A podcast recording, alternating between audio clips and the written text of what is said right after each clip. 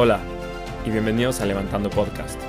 Yo soy Fran García y platico con los mejores inversionistas de Venture Capital en Latinoamérica para aprender de las mentes más brillantes de la región y poder entender cómo lograron levantar sus fondos.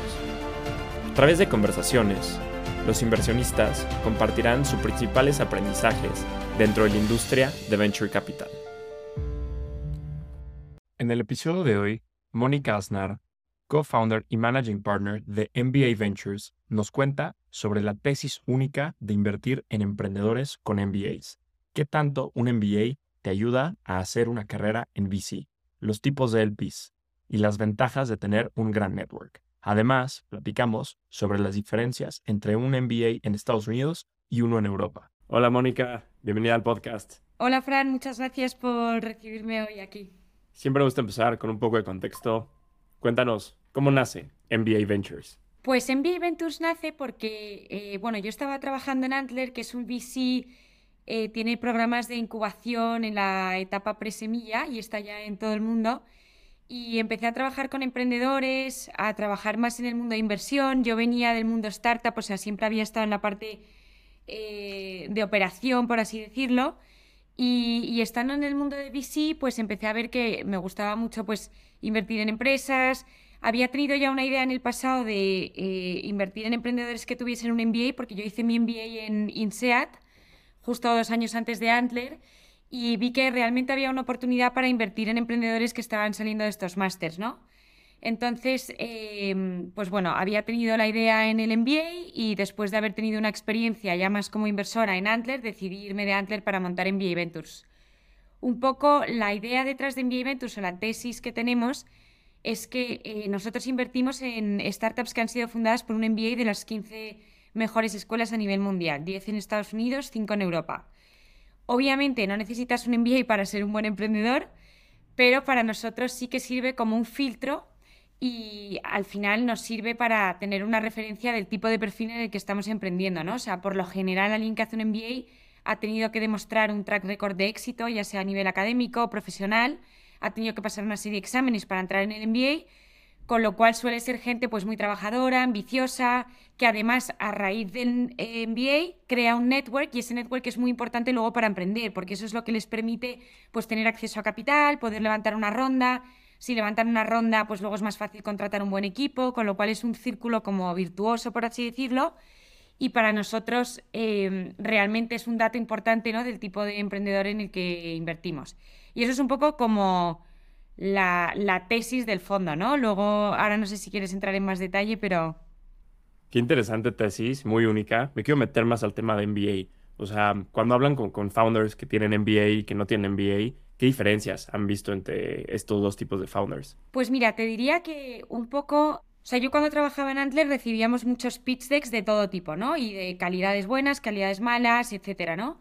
Mucha gente nunca había tenido el acceso, por ejemplo, a poder emprender, entonces venían a Antler pues a tener como una guía, ¿no? Por así decirlo, de cómo hacer un pitch, etcétera, con lo cual, bueno, tengo trabas de todo. Es verdad que ahora que invertimos solo en el perfil que tiene un MBA, la calidad de los pitch decks que vemos siempre es muy buena. Luego, eso no quiere decir que sean un buen emprendedor o no, pero sí que por lo menos la calidad por el acceso que han tenido pues, a profesores, a la clase de emprendimiento, a la aceleradora de la universidad, etcétera, les ha permitido tener unas bases sólidas de, oye, pues cómo me presentan ante los inversores, eh, cómo tengo que hacer un MVP, etcétera, ¿no? Se han tenido realmente una formación, por así decirlo, de, las etapas iniciales. Obviamente, pues al final no hace falta hacer un MBA para emprender, o sea, la gente lo puede aprender online o en cualquier lado, pero sí que vemos que hay una calidad de base bastante buena.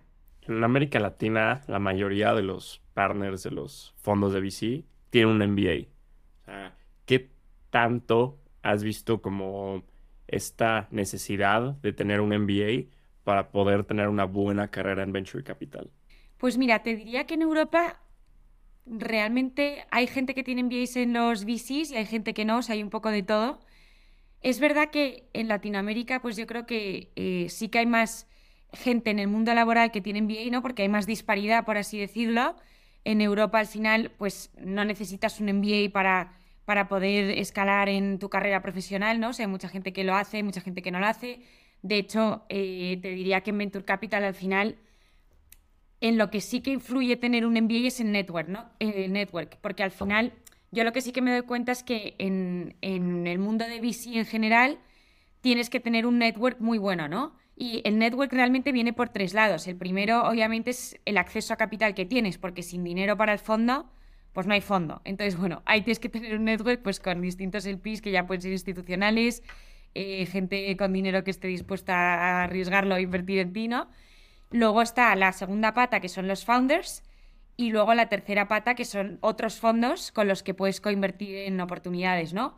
Entonces yo creo que lo que sí que te da el MBA es acceso a un network muy global, sobre todo, que eso me parece importante porque al final yo creo que el mundo de VC en general suele ser bastante local o desde luego en Europa está muy localizado. Es verdad que hay fondos que tienen una, un mandato europeo, por así decirlo, pero al final el network que tienen es más local y, el, y también influye un poco en, en los founders, ¿no? O sea, y vuelvo al porqué de nuestra tesis de los MBAs.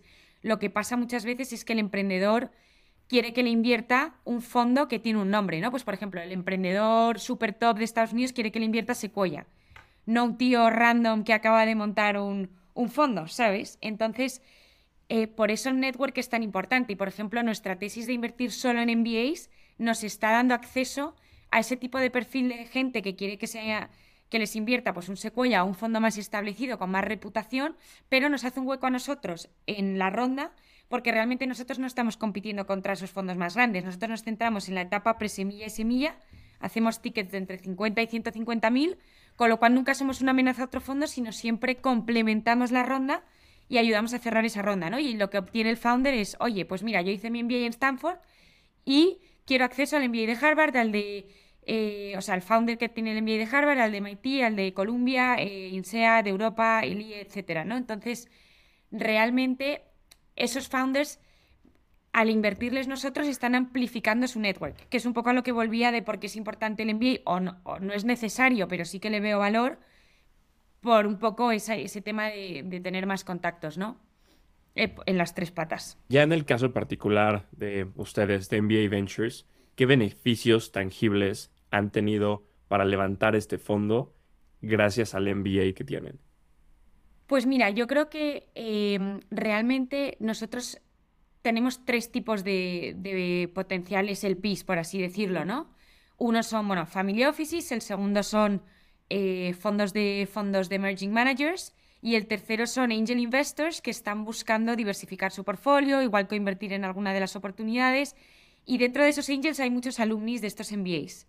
Entonces nosotros sí que estamos realmente utilizando nuestra red de contactos de los MBAs. Yo hice INSEAD, mi socio Clark hizo Columbia, con lo cual eh, vemos que hay mucha gente interesada en invertir en el fondo porque al final es gente que quiere dar de vuelta a la comunidad, ¿no? O sea, ellos hicieron el MBA y quieren ayudar a otros emprendedores que se están graduando, son alumni de estos MBAs y están un poco, eh, pues, eh, eso, como dando, dando de vuelta para esta, para esta comunidad que es bastante potente porque al final, eh, pues a muchos, de hecho, hacer el MBA les ha permitido luego emprender, o sea, hay escuelas que son más orientadas al emprendimiento que otras, ¿no? Pero te diría que en Estados Unidos, pues mucha gente hace un MBA para luego emprender, eso en Europa no es tan común, también es verdad que hacer un MBA tiene un coste muy alto, con lo cual, claro, y que este es otro tema muy importante que nosotros vemos con los emprendedores que tienen MBA, me refiero.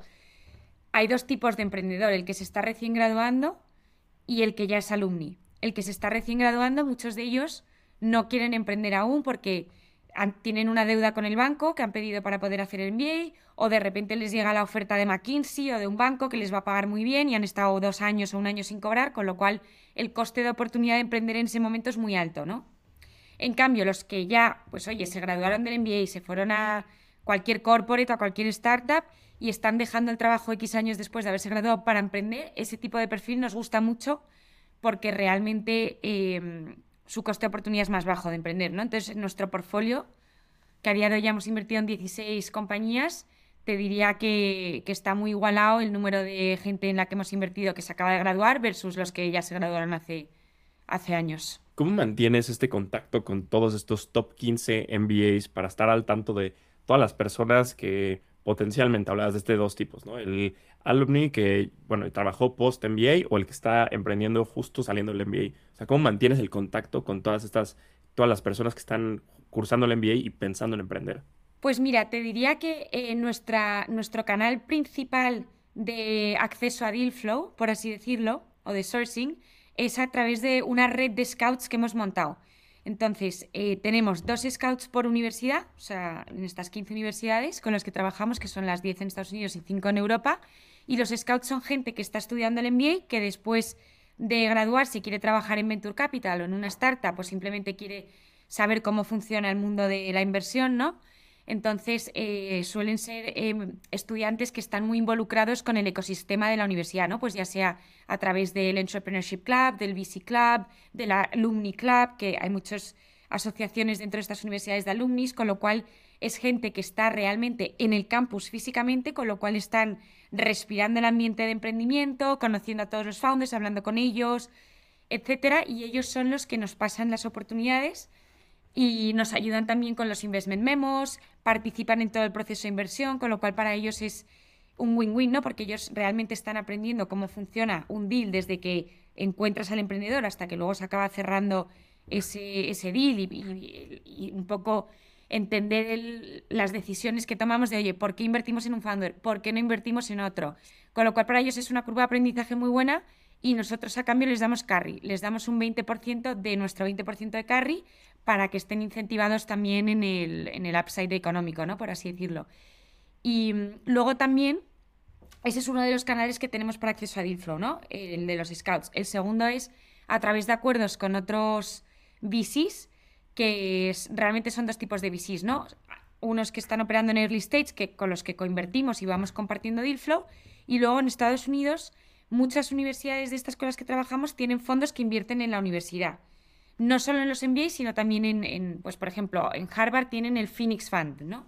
Que invierten pues en el Medical School, en los undergrads, en los MBAs, etcétera. Entonces, cada vez que invierten en un MBA, si queda espacio en la ronda, nos pasan el deal y viceversa. Compartimos mucho deal con ellos. También no estamos eh, compitiendo porque ellos hacen cheques pequeños, con lo cual es más una colaboración eh, y una coinversión que otra cosa, ¿no? Y luego también la tercera pata que utilizamos como acceso a deal es em, haciendo competiciones de startups entre las distintas universidades, ¿no? Entonces, por ejemplo, ahora en noviembre hicimos la primera, aplicaron 151 startups, seleccionamos a las cinco finalistas que vinieron a hacer un pitch a Nueva York, a nosotros y a otros VCs que invitamos como parte del panel de jueces y parte de la audiencia. Y realmente esto es volviendo a, a lo que hablábamos de cómo tenemos acceso a DealFlow, esta comunidad que estamos creando de MBAs y este network, ¿no?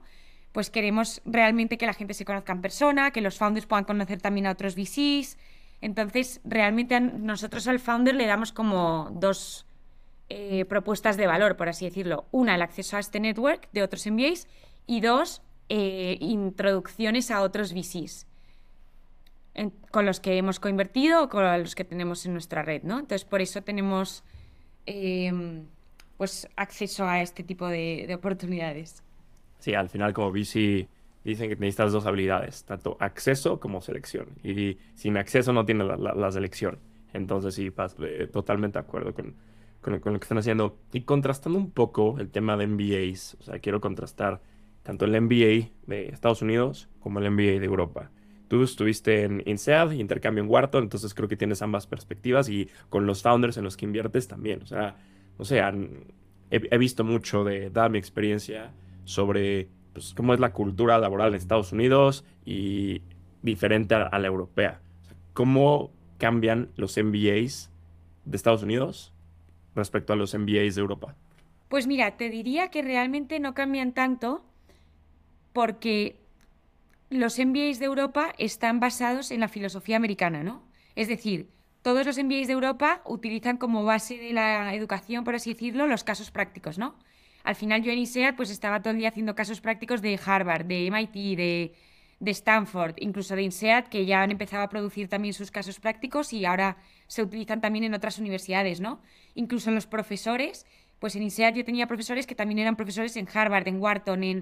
O sea que realmente yo creo que la educación, o por lo menos el contenido, es muy parecido, porque los profesores son los mismos, los casos que te estudias son los mismos, y, luego al final que por mucho que estudies en Europa o en Estados Unidos, la gracia del MBA, por lo que creo que aporta mucho, volviendo al tema del network que hablábamos antes, es porque en cada clase del MBA hay gente de perfiles completamente distintos, ¿no? O sea, realmente crean las clases con no solo nacionalidades distintas, sino backgrounds profesionales distintos. Y eso pasa igual en Europa que en Estados Unidos. O yo en mi clase tenía americanos, indios, chinos, españoles, eh, latinos, o sea, eh, de todos lados del mundo, ¿no?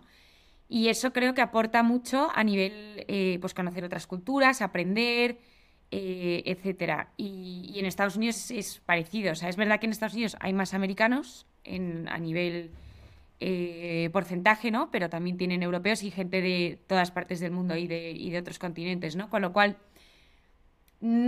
sí que veo diferencia más a nivel, por ejemplo, emprendimiento en el sentido de pero bueno, esto no, te diría que es algo solo de los MBAs, sino en general a nivel VC, a nivel eh, startups.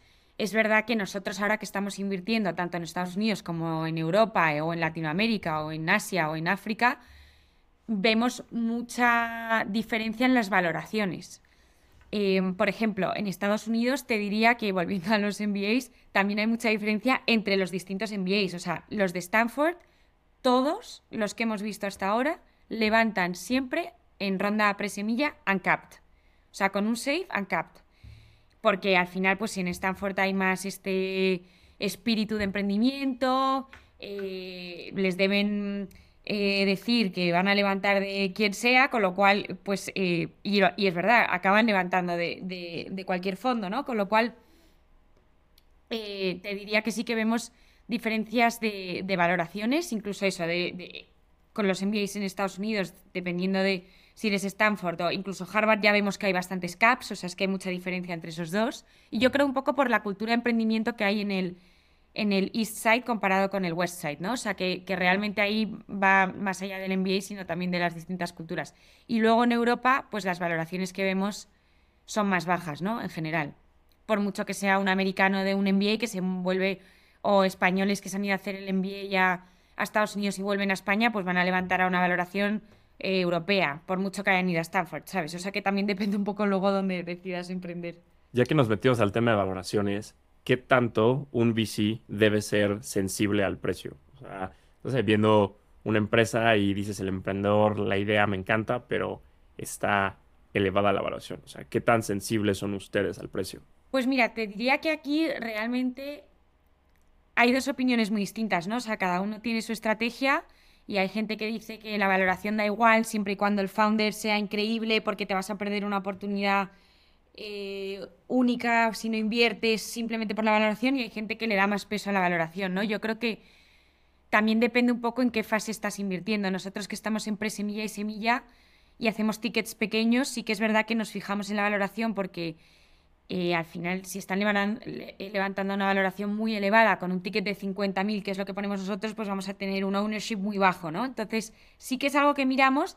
También es cierto que dejamos hueco a la excepción, ¿no? O sea, si vemos unos emprendedores increíbles que ya han emprendido en el pasado, pues son second, third time founders, ¿no? Y que están levantando a una valoración más elevada, pues también va incluido esa experiencia previa que traen con, con ellos en, en la valoración, ¿no? Entonces, bueno, ahí te diría que, depende un poco y luego al final nosotros también operamos en mercados distintos a nivel geográfico, con lo cual siempre pues invertimos a valoraciones más altas en Estados Unidos, pues porque es como es el mercado, y en Europa más bajas. Entonces ahí vamos jugando un poco con, el balance de, las inversiones que hacemos en cada geografía. También te diría que, eh, pues lo que hablábamos de las de Stanford, ¿no? O sea, nosotros hemos invertido en dos eh, de Stanford por ahora, bueno, en otra también, pero esa sí que tenía un cap. Y mm, son uncapped, entonces realmente ahí sí que estás apostando a por todas al, emprendedor, porque no, no sabes a qué valoración van a levantar la siguiente ronda, ¿no?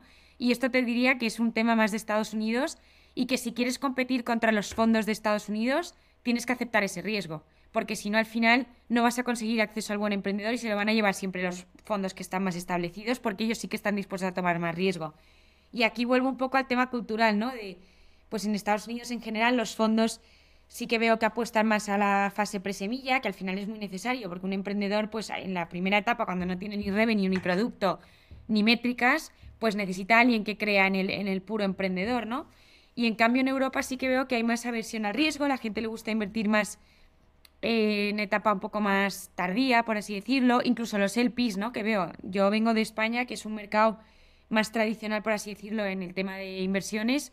A la gente le gusta invertir en ladrillo, en algo que conoce, incluso ya invertir en bolsa, pues obviamente los inversores más sofisticados o incluso ahora más, gente más joven sí que está empezando a invertir en bolsa, pero ya Venture Capital lo ven como una asset class muy arriesgado, encima ya si está siempre semilla y semilla, pues aún más, entonces sí que nosotros vemos que hay mucha diferencia cultural en cuanto al, al, riesgo que quiere tomar la gente, ¿no? Y en Estados Unidos al final, que a mí me encanta esa cultura de oye, pues, pues hay que apostar, ¿no? Y hay que, creer en el emprendedor y en el, y en el ecosistema en general del VC. Justo mencionaste sobre el riesgo de invertir en venture capital.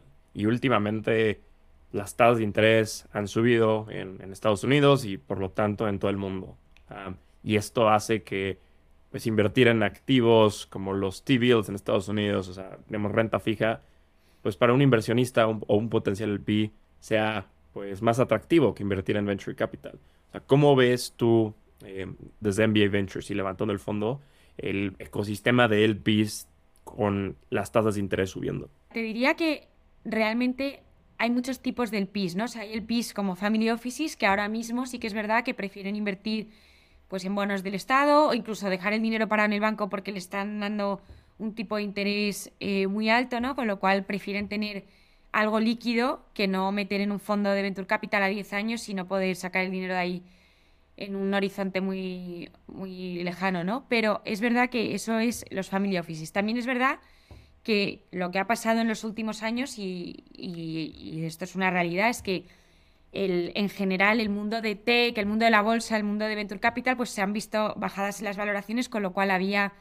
pues imagínate un family office que tenía un 20 un 30% de su portfolio puesto en bolsa, pues esa bolsa ha bajado mucho, con lo cual realmente el Venture Capital tarda un periodo en ajustarse, porque pues no, no es como la bolsa que va ajustándose en tiempo real, ¿no? Entonces, de repente hay portfolios que se han visto desbalanceados y que ahora tienen una proporción muy alta de Venture Capital y una proporción más baja de, de Public Equities, ¿no? Por así decirlo. Entonces, eso es mucho peor porque está costando más eh, que esos fondos o esos family offices más bien metan en, Venture Capital, ¿no? Pero bueno, ese es un tipo del PI.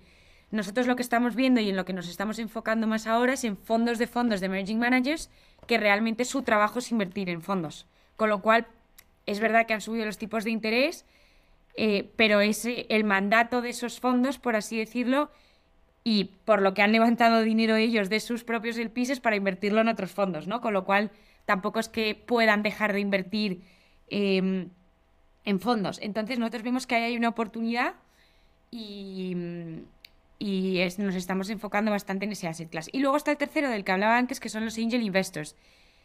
Y esto es importante porque al final yo creo que mucha gente que invierte en Venture, que son pues ex emprendedores o eh, gente que que quiere aprender ¿no? del mundo de, startups y que les divierte.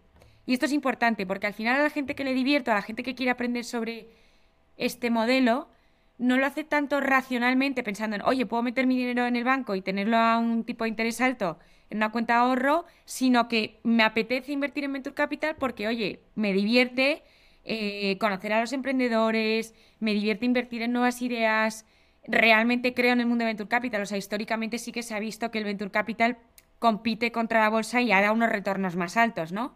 Entonces, bueno, aquí cada uno tiene su perfil de riesgo y cada uno invierte por unas razones distintas, que eso también es importante. Entonces, tienes que ir viendo un poco qué, busca cada uno y, y según tu tesis, pues eh, ir a, a, tocar puertas, ¿no? ¿Dónde están tus LPs? O sea, ¿dónde haces el fundraising? ¿En Estados Unidos? ¿En Europa? ¿En algún país en específico en Europa? O sea, ¿cómo hacen ustedes el fundraising? Te diría que bastante global porque mi socio Clark vive en Nueva York, es eh, americano, bueno, es medio español, pero se crió en Estados Unidos, con lo cual tiene un network eh, pues más en Estados Unidos, ¿no? Con lo cual ahí estamos mucho pues viendo a distintos tipos del PIS, luego en Europa también, más por mi, por mi perfil, ¿no? Que yo soy española, sobre, tengo, sobre todo tengo más acceso aquí en España a, a el PIS pero un poco volviendo a nuestra tesis de los MBAs, uno de nuestros LPs que es bastante importante eh, o lo que estamos viendo que interesa ¿no? para invertir en nuestro fondo es los alumni. y al final los alumni pues están en cualquier parte del mundo, con lo cual realmente nuestras llamadas de fundraising o nuestras reuniones de fundraising, por así decirlo, son con gente de, de muchos sitios del mundo porque pues se han ido a hacer el MBA, yo que sé, a Estados Unidos y luego se han vuelto a su país o se han venido a Europa y luego se han eh, quedado ahí. Entonces, bueno, depende. No te diría como uno en concreto. Para alguien que está pensando endeudarse para irse al MBA, ¿crees que vale la pena? Pues mira, aquí también hay de, mm, gente con distintas opiniones, ¿no? En mi opinión sí que vale la pena siempre y cuando luego vayas a encontrar un, buen trabajo, que es la idea, ¿no? O sea, mucha gente se va a hacer el MBA porque piensa que luego va a encontrar un trabajo bueno y eh, pues con ese trabajo va a conseguir repagar su deuda, ¿no? Entonces, al final, yo siempre pienso en el MBA como una inversión a largo plazo, ¿no? Es verdad que hay gente que quiere cambiar de carrera radicalmente, pues un ingeniero que se quiere meter a banca o simplemente quiere aprender de business o alguien que quiere entrar pues de repente en Venture Capital o entonces, hay gente que sí que hace el MBA con una razón muy clara, que es cambiarse de carrera, y luego hay gente que lo hace para emprender o gente por diversos motivos, ¿no? Pero, pero mucha gente que a mí me llama y me pregunta, oye, ¿debería hacer el MBA? o no, es que vale mucho dinero, es que además no solo es el dinero que te cuesta eh, hacer el MBA, sino lo que dejas de cobrar durante esos años. Entonces, realmente es una decisión muy importante a nivel económico, ¿no? Entonces, sí que yo lo veo más como una inversión a largo plazo en el sentido que creo que hoy en día todo el mundo tiene, pues, eh, una carrera, un máster, hablan dos idiomas, han viajado por todo el mundo, han trabajado en sitios increíbles. O sea, hay mucha competencia en general en el mercado laboral. Y creo que tener un MBA sí que te diferencia un poco del resto, simplemente porque no hay tanta gente que haga un MBA en el mundo, ¿no? Entonces, em, creo que a nivel network, a nivel de repente, cuando tengas 60 años eh, y estén buscando, pues no sé, las empresas cotizadas para poner a alguien en su board, pues de repente igual sí que hace un poco la diferencia el que tiene el MBA del que no lo tiene. También es verdad que mucha gente pues no ha hecho un MBA y ha tenido una carrera profesional increíble, y... pero bueno, es verdad que creo que en, nuestro, en, nuestra generación, por así decirlo, hay más competencia que la generación anterior, ¿no? Por un simple hecho de que estamos más globalizados y en España, por ejemplo, ahora pues están contratando las empresas de tech a programadores en en otros mercados que son más baratos, ¿no? Y están trabajando en remoto, con lo cual ya no solo compites a nivel local, sino que estás compitiendo contra todo el mundo. Entonces, creo que cualquier cosa que te ayude a diferenciarte del resto siempre es bueno. Dicho eso, es verdad que, lo, pues que esto supone un coste muy alto. También es verdad que el MBA, en general, sí que te permite tener luego acceso a un trabajo bueno. Eh, eso supone un buen salario y lo vas repagando, ¿no? y aquí también un poco es la versión a riesgo de cada uno. Yo, que soy de España, pues muy poca gente se pide un crédito para estudiar, porque en nuestra cultura no, no, estamos acostumbrados. yo estudié en la universidad en Inglaterra, o sea, el undergrad, y me acuerdo que todo el mundo de mi clase tenía un crédito. Incluso si se lo podían pagar su familia o ellos o pedían un crédito, o sea, era parte de la cultura, ¿no? Entonces creo que también ahí va un poco, pues cada uno... Qué interesante. Sí, yo creo que también es eh, multifactorial. También ando igual, tengo, tengo esa, esa, semilla en mi cabeza, no, no sé si hacerlo o no, pero sí es como algo que, que he meditado bastante y no es algo así de, ah, financieramente y tienes que ver mucho a largo plazo. También es como multifactorial, ¿no? Pero sí es este un tema súper, súper interesante. Oye, Mónica, MBA Ventures nace hace, hace poco, en, en, en 2023, si no me equivoco. ¿Cómo es el proceso desde la idea hasta la primera inversión? O sea, ¿cómo es el proceso de crear un fondo? Te diría que hoy en día tenemos suerte eh, porque hay muchos eh, proveedores de fondos, por así decirlo, que te permiten que el proceso sea muy rápido y muy fácil. Eh, es decir, nosotros, desde que tuvimos la idea de MBA Ventures hasta que se convirtió en una realidad y montamos el vehículo de inversión, pues el proceso básicamente fue hablar con los distintos proveedores de fondos. ¿no? Nosotros, nuestro fondo está basado en Estados Unidos, con lo cual realmente ahí hay dos grandes que son AngelList y Carta. Eh, analizamos un poco los dos, cuáles eran las ventajas y desventajas de cada uno y decidimos montar el fondo con AngelList. Y ahí realmente el proceso es muy fácil porque tú conectas con ellos, te asignan un account manager, te explica todo el proceso, ellos se encargan de toda la parte administrativa, de toda la parte regulatoria, de montar el vehículo, de eh, pues cuando un LP te invierte, se encargan de toda la parte del KYC, que es básicamente comprobar de dónde vienen los fondos, que cumplan con la regulación. Luego, para todo el tema de impuestos, de accounting, de... O sea, básicamente te quitan todo el heavyweight, por así decirlo, heavy lifting de, de lo que es montar un fondo, ¿no? Con lo cual, sí que creo que, y, perdón, eh, importante también el tema del coste. O sea, cuando tú montas un fondo con AngelList, nosotros, por ejemplo, los costes son eh, bastante razonables, ¿no? Porque tú les pagas un fijo anual más luego un porcentaje de los assets under management que tienes, con lo cual te permite crearlo de, manera económica, ¿no? Porque al final son plataformas que tienen una escala muy grande y, y bueno, eso como fund manager está muy bien, ¿no?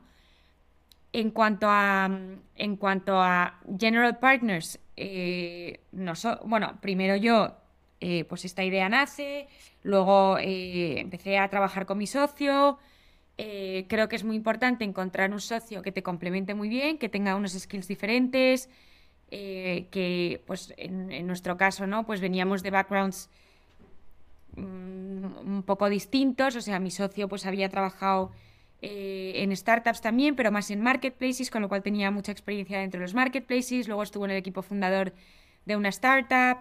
Eh, había tenido también experiencia previa en private equity al inicio de su carrera. Y yo venía más, pues empecé en, consultoría estratégica y luego ya me metí en el mundo startups.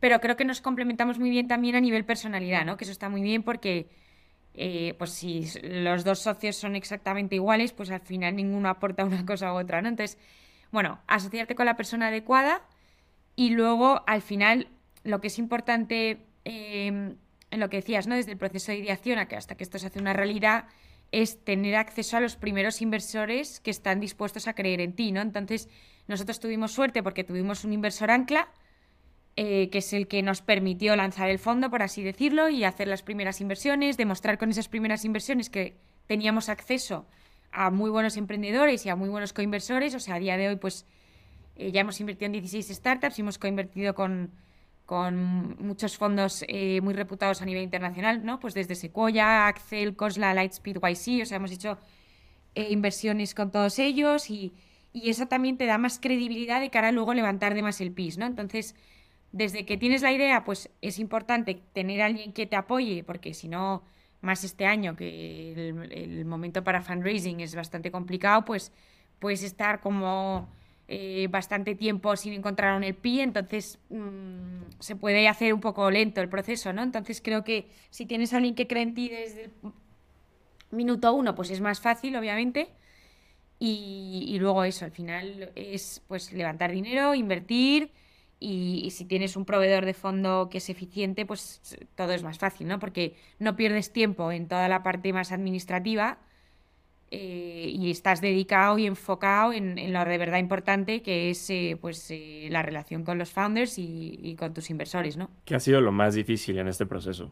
Lo más difícil yo creo que ha sido, bueno, desde que tienes la idea hasta que la aterrizas, por así decirlo, vas pivotando mucho, ¿no? O sea, de repente eh, yo creo que lo bueno que tenemos eh, Clark y yo, o que, o que hemos ido aprendiendo, es que, que nos encanta aprender. Entonces, que por mucho que tú tengas una idea como muy concreta al inicio, vas hablando de repente con un inversor o con un emprendedor y te vas dando cuenta que igual tienes que cambiar un poquito tu estrategia en un lado, enfocarte más en una cosa y, tienes que ir adaptándote, ¿no? Entonces, para nosotros yo creo que, que igual a nivel, eh, pues cosas más difíciles han sido desde ir aprendiendo, por ejemplo, qué tipo del PI eh, puede ser correcto para nuestro fondo, porque al final tu tiempo es limitado, ¿no? Entonces puedes perder mucho tiempo en, en que nos ha pasado, ¿eh? En estar, eh, yo qué sé, hablando con gente que nunca te va a invertir porque no es su, su tipo de, yo qué sé, no tienen, no, invierten en tan early stage o, lo que sea. Y, y, entonces es parte del proceso, ¿no? O sea, yo creo que nunca puedes eh, venirte abajo porque te digan que no, porque obviamente te van a decir que no la mayoría.